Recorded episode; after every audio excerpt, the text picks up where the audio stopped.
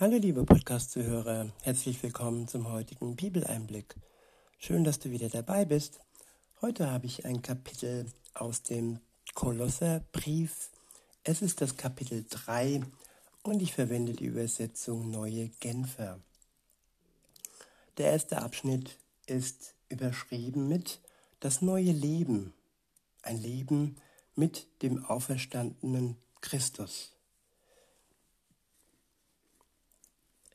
Ab Vers 1 heißt es, da ihr nun also zusammen mit Christus auferweckt worden seid, sollt ihr euch ganz auf die himmlische Welt ausrichten, in der Christus auf dem Ehrenplatz an Gottes rechter Seite sitzt.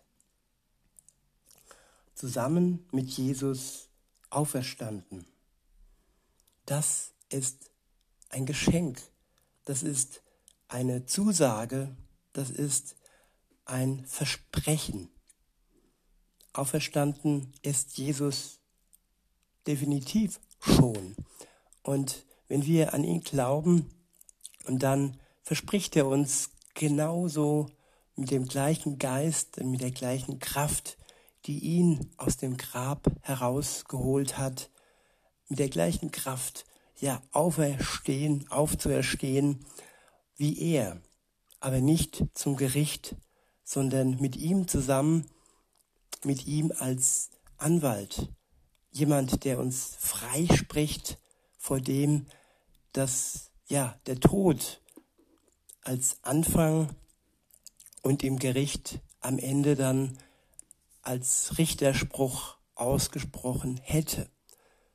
Aber wer an Jesus glaubt und wer in Anspruch nimmt, dass er gestorben ist für ihn persönlich und warum gestorben? Ja, wegen der persönlichen Schuld, die jeder Mensch mit sich herumträgt, ist Jesus gestorben, um diese Schuld auszulöschen, um diesen Schuldschein zu tilgen und zu zerreißen und sie als nicht mehr existent darzustellen.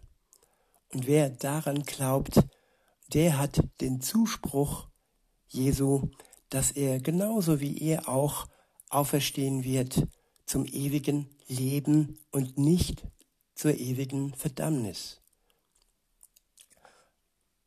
Weiter heißt es in Vers 2, richtet eure Gedanken auf das, was im Himmel ist, nicht auf das, was zur irdischen Welt gehört. Jesus ist zurzeit im Himmel. Er sitzt zur Rechten seines Vaters und regiert über die Welt.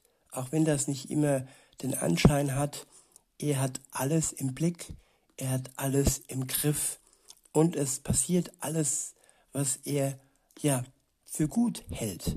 Er lässt den Menschen Freiraum. Er lässt auch den Machthabern Freiraum und sie können noch auf gut Dünken wirken und Boshaftigkeiten tun, aber nur so lange, bis er wiederkommen wird. Dann wird er all dem Treiben ein Ende setzen. Das ist gewiss. Insofern ist die Welt so gut wie, ja, zu Ende, wenn er wiederkommt dann macht er allem Bösen ein Ende. Und das ist hier gemeint, dass wir uns nicht so sehr auf das Böse fixieren sollen, sondern auf den Guten, auf die Liebe und ja auch auf das, was wir geschenkt bekommen von ihm, den Heiligen Geist. Und das ist Liebe pur, Liebe von Gott in unser Herz ausgegossen. Weiter heißt es, denn ihr seid dieser Welt gegenüber gestorben. Und euer neues Leben ist ein Leben mit Christus in der Gegenwart Gottes. Ja, gestorben als Vorausblick. Wir sind gestorben für diese Welt und wir leben symbolisch schon als ähm, ja, Bewohner der neuen Welt. Jesus hat jedem eine Wohnung bereitet, wie er zurück in den Himmel gefahren ist, jedem, auch jedem, der noch kommt und der sich noch für ihn entscheidet. Weiter heißt es, ich wiederhole nochmal und fahre fort, denn ihr seid dieser Welt gegenüber gestorben. Und euer neues Leben ist ein Leben mit Christus in der Gegenwart Gottes. Ja, die Gegenwart, das ist die Zeit, die jetzt und hier vonstatten geht. Nicht die Zukunft, hier steht Gegenwart. Wir müssen auf nichts warten, wir können in der Gegenwart mit Gott zusammen leben. Und dafür ist sein Geist in uns, in die, die an ihn glauben, ja ausgegossen. Weiter heißt es, jetzt ist dieses Leben, ich wiederhole nochmal, jetzt ist dieses Leben den Blicken der Menschen verborgen. Doch wenn Christus euer Leben in seiner Herrlichkeit, doch wenn Christus euer Leben in seiner Herrlichkeit erscheint, wird sichtbar werden, dass ihr an seiner Herrlichkeit teilhabt. Wenn Jesus unser Leben, dem wir unser Leben zu verdanken haben, zum einen dieses irdische Leben, wenn du noch nicht an ihn glaubst, dann ja, dann hat er dir trotzdem dein Leben geschenkt. Das ist das eine. Aber wer an ihn glaubt, der hat ihm auch das ewige Leben zu verdanken, das Leben, das ja über den Tod hinaus geht. Denn jeder Mensch hat die Grenze hier im Leben und das ist der Tod. Das ist der Tod aufgrund der Sünde, in der wir, in der wir unterwegs waren. Und trotzdem hat der Tod keine Wirkung mehr. Das ist vielleicht, ja, wie eine Grippe, die wir überstehen. Es tut ein bisschen weh, aber am Ende werden wir die Brücke ins ewige Leben schaffen. Durch Jesus Christus. Ich wiederhole und fahre fort. Doch wenn Christus euer Leben in seiner Herrlichkeit erscheint, wird sichtbar werden, dass ihr an seiner Herrlichkeit teilhabt. Das Erscheinen Jesus, wenn er wiederkommt zu seiner Zeit, das wird wunderbar sein und es wird sichtbar werden für alle, dass wir zu ihm gehören und dass wir teilhaben an seiner Herrlichkeit. Der nächste Abschnitt ist überschrieben mit als Christ leben, was keinen Platz mehr hat. Ab Vers 5 steht, daher tötet daher, was in den verschiedenen Bereichen eures Lebens noch zu dieser Welt gehört. Dann ist aufgeführt, ja, das ist zum einen die sexuelle Unmoral, es ist die Schamlosigkeit, es ist ungezügelte Leidenschaft, es ist böses Verlangen und die Habgier. Habgier steht in Klammern, ist nichts anderes als Götzendienst. Ja, wenn ich alles haben will, alles sammle und es sozusagen anbete, es für mich ein Götze, ein Götze wird, ich daran hänge und nicht unabhängig bin von dem, was ich habe, dann wird es mir zum Götzen, zum Gottersatz. Und die anderen Punkte, die sexuelle Unmoral, ja, da wo es dann auch ja, ungesund wird, da wo es untreu wird, da wo es verletzt und ja, das, was so gehypt wird, so in die Höhe gehoben wird, fremd zu gehen und so weiter und so fort, das ist hier mit gemeint. Und die Schamlosigkeit, dass ja kein Erröten mehr erscheint im Gesicht, wenn ich Dinge sage, die andere eigentlich verletzen oder Dinge, die mir mein Gewissen wirklich ausredet und ich sie trotzdem ausspreche oder tue. Ungezügelte Leidenschaft ist, wenn uns die Leidenschaft ja im Griff hat und wir sie nicht mehr im Griff haben. Zügellosigkeit und Grenzenlosigkeit ist nichts, was uns auf Dauer gut tut. Böses Verlangen und die Habgier. Ja, wenn ich Dinge haben möchte, die ich vielleicht gar nicht haben sollte oder die mir, die mir nicht gut tun, dann ist das auch nichts, was uns auf Dauer hilft. In Vers 6 heißt es dann, wegen dieser Dinge bricht Gottes Zorn über die herein, die nicht bereit sind, ihm zu gehorchen. Ja, sein Gebot und seine Wegweisung sind gut für uns. Und wer diesen Geboten und diesen, diesen Wegweisungen nicht gehorchen möchte, den wird Gottes Zorn am Ende der Zeit spätestens ja treffen. In Vers 7 heißt es, auch ihr habt euch früher so verhalten. Euer ganzes Leben wurde von diesen Dingen bestimmt. Ja, das ist ein Verhalten. Und wenn ich mich für Jesus entscheide, dann ist das eine Richtungs, ein Richtungswechsel. Und das ist aber auch ein Verhaltenswechsel. Ich bin bereit, mein Verhalten zu ändern. Ich möchte mich umformen lassen, so wie Gott mich sieht und so wie es am Ende dann auch gut für mich ist, mir gut tut, meinem Umfeld gut tut und er sich dann am Ende darüber freut. Alles eben entgegengesetzt der Sünde. In Vers 8 heißt es, doch jetzt legt das alles ab, auch Zorn, Aufbrausen, Bosheit und Verleumdung. Kein gemeines Wort darf über eure Lippen kommen. Belügt einander nicht mehr.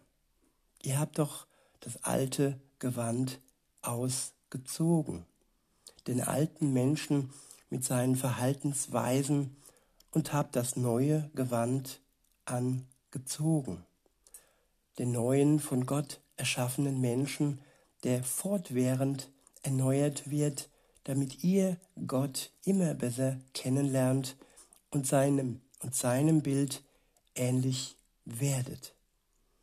Ja, die Taufe ist ein Symbol dessen. Wenn wir noch draußen stehen, außerhalb vom Wasser, dann haben wir symbolisch noch das alte Gewand an. Und dann, wenn wir untergetaucht werden ins Wasser, dann wird das alte weggewaschen. Und wenn wir aus dem Wasser herauskommen, haben wir das neue Gewand angezogen. Das alte ist vorbei und das neue hat begonnen.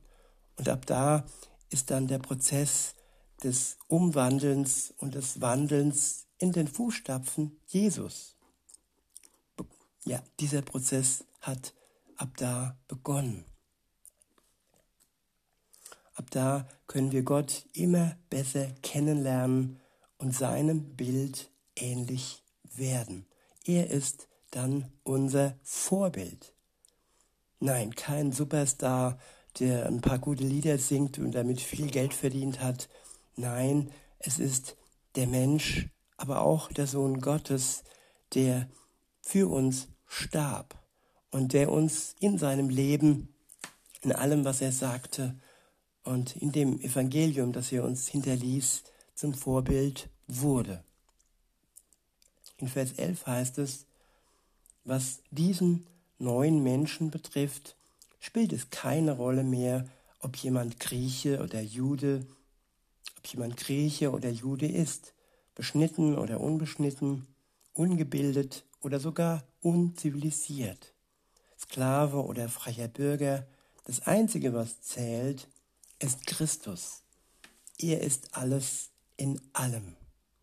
Ja, und er verbindet alle Menschen egal aus welcher Schicht sie kommen, egal wie viele ja, Titel sie haben, wie viel sie studiert haben, wie viel sie im Kopf haben, in Gänsefüßchen, ähm, ja, das ist nicht mehr so wichtig.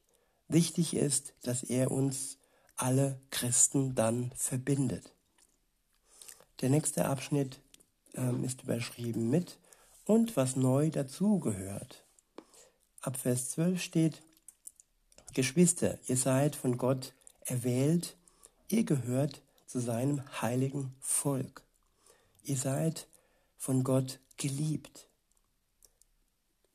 Ich wiederhole, Geschwister, ihr seid von Gott erwählt. Ihr gehört zu seinem heiligen Volk. Ihr seid von Gott geliebt. Alles kommt von Gott. Er erwählt den Menschen und er fügt ihn zu seinem heiligen Volk hinzu. Und er ist es, der den Menschen liebt. Alles kommt von ihm und nichts können wir tun, damit wir all dies bekommen.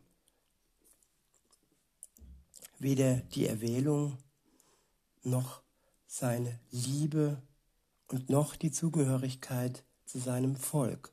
Alles bekommen wir aus Gnade und ja, aus dem Geschenk heraus. Nichts, weil wir etwas tun könnten, um dies zu ermöglichen. Weiter heißt es, darum kleidet euch nun in tiefes Mitgefühl, in Freundlichkeit, Bescheidenheit, Rücksichtnahme und Geduld. Geht nachsichtig miteinander um und vergebt einander, wenn einer dem anderen etwas vorzuwerfen hat. Genauso wie der Herr euch vergeben hat, sollt auch ihr einander vergeben. Das klingt alles sehr schwierig und sehr, ja, man könnte fast sagen, ja, unmenschlich, göttlich, Mitgefühl. Wer hat schon alles zusammen? Mitgefühl, Freundlichkeit, Bescheidenheit, Rücksichtsnahme und Geduld. Wer hat Nachsicht und wer kann schon, ja, ohne Probleme jedem vergeben? Das kann kein Mensch. Das konnte nur Jesus Christus weil er eben auch Gottes Sohn war. Und das können wir dann wiederum nur, weil wir in Verbindung mit dem Heiligen Geist stehen, weil er in unseren Herzen ist und wir durch ihn all dies können, aber nur durch ihn. In Vers 14 heißt es, vor allem aber bekleidet euch mit der Liebe. Sie ist das Band, das euch zu einer vollkommenen Einheit zusammenschließt. Ich wiederhole. Vor allem aber bekleidet euch mit der Liebe. Sie ist das Band, das euch zu einer vollkommenen Einheit zusammenschließt. Tja, und diese Bekleidung bekommen wir ebenfalls von Gott. Er ist am Ende durch seine Liebe, die, die in uns wirkt, das Band, das uns verbindet und das uns zu einer vollkommenen Einheit zusammenschließt. Im Vers 15 heißt es, der Frieden, der von Christus kommt, regiere euer Herz und alles, was ihr tut, und alles, was ihr tut. Als Glieder eines Leibes seid ihr dazu berufen, miteinander in diesem Frieden zu leben und seid voll Dankbarkeit gegenüber Gott. Ich wiederhole Vers 15. Der Frieden, der von Christus kommt, regiere euer Herz und alles, was ihr tut. Als Glieder eines Leibes, als Glieder eines Leibes seid ihr dazu berufen, miteinander in diesem Frieden zu leben. Und seid voll Dankbarkeit gegenüber Gott. Er schenkt uns Liebe, er schenkt uns Frieden und wir können durch all das am Ende Gott dankbar sein, dass er uns so sehr beschenkt. Und gerade in solch einer Zeit, wo vieles ja im Herzen bei vielen Menschen ohne Friede, ohne Liebe und ohne Dankbarkeit ist, weil sie voller Panik und Angst durch die Welt gehen, da kann Gott ja genau diesen Menschen Frieden ins Herz schenken. Wann nicht, wenn nicht heute?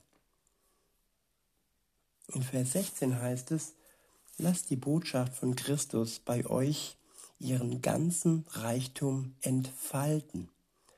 Unterrichtet einander in der Lehre Christi und zeigt einander den rechten Weg. Tut es mit der ganzen Weisheit, die Gott euch gegeben hat. Singt Psalmen, Lobesgesänge und von Gottes Geist eingegebene Lieder. Singt sie dankbar und aus tiefstem Herzen zur Ehre Gottes. Alles, was ihr sagt und alles, was ihr tut, soll im Namen von Jesus dem Herrn geschehen. Und dankt dabei Gott, dem Vater, durch ihn. Der nächste Abschnitt ist überschrieben mit das neue Leben und die zwischenmenschlichen Beziehungen. In Vers 18 heißt es, ihr Frauen ordnet euch euren Männern unter. So ist es für Frauen angemessen, die sich zum Herrn bekennen. Es geht auch hier wieder um den Frieden.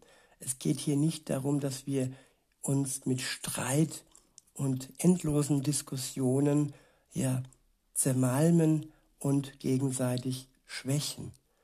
Es geht hier nicht darum, dass wir unsere Meinung nicht sagen dürfen, aber es geht darum, dass wir am Ende Vertrauen haben in den Partner, dass er es gut macht und auch wenn er Fehler macht, trotz allem, ja, der ist, dem wir vertrauen.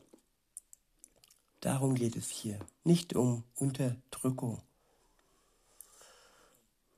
In Vers 19 heißt es, ihr Männer, liebt eure Frauen und geht nicht rücksichtslos mit ihnen um. Tja, und dieser Nach Nachvers, dieser Nachsatz beschreibt es deutlich. Wenn da schon jemand ist, der dir als Mann vertraut, dann darfst du das nicht mit Rücksichtslosigkeit schamlos ausnutzen. Dann soll die Liebe Gottes in dir sichtbar sein. Und ohne Liebe ist es nicht möglich, dass sich jemand unterordnet. Aber wer geliebt wird, und darum geht es ja auch bei den Männern, dass sie sich Gott gegenüber genauso unterordnen und wer es weiß, wie es ist, wenn man sich unterordnet, der kann dieses Unterordnen auch nicht ausnutzen. Der fügt es ein und der erkennt es als Bestandteil von Liebe. In Vers 20 heißt es, ihr Kinder gehorcht euren Eltern in allem, in all dem, in allem, denn daran hat der Herr, dem ihr gehört, Freude. Ja, es geht hier immer um Frieden, um Harmonie, um Vertrauen. Das ist wichtig, dass das natürlich nur in einer intakten Familie funktioniert, wo keine Machtspiele vorhanden sind und wo nichts ausgenutzt wird oder krankhaft oder sogar ja verletzend ausgeführt wird. Es soll alles im Band der Liebe geschehen.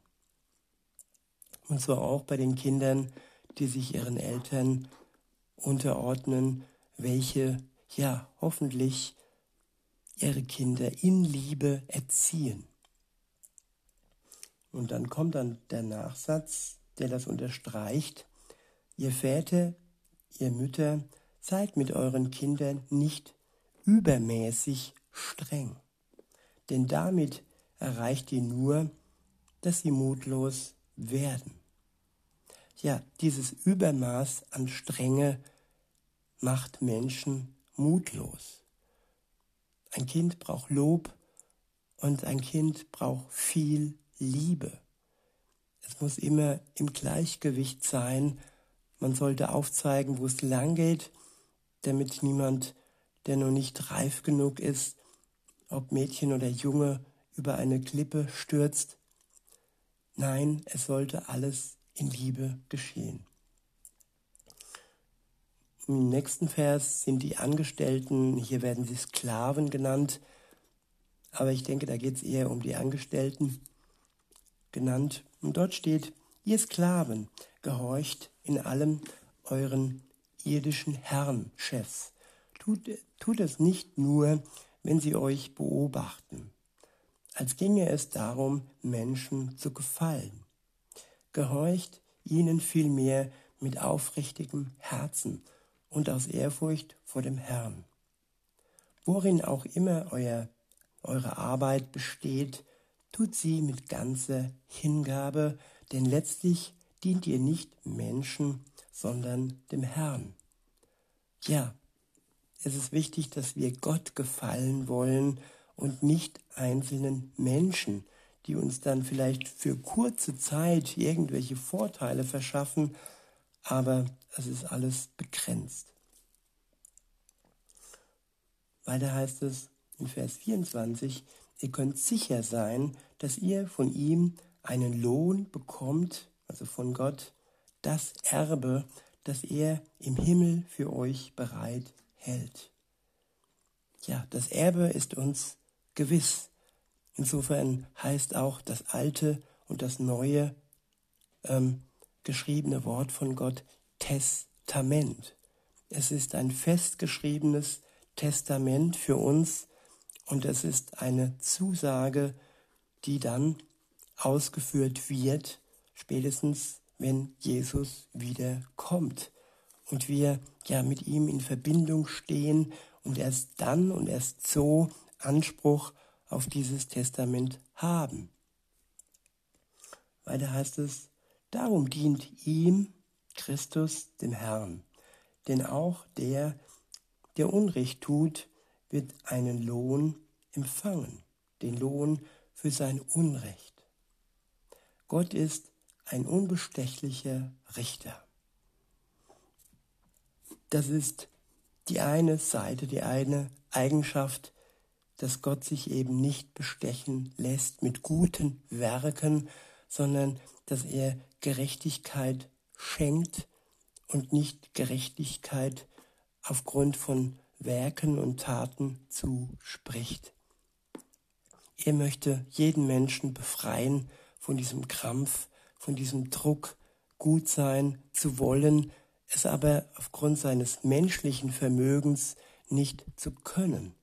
Und er möchte jedem Menschen seinen Geist schenken, nachdem er mit ihm in Verbindung tritt, um wirklich gut sein zu können. In diesem Sinne wünsche ich euch noch einen schönen Tag und sage bis denne.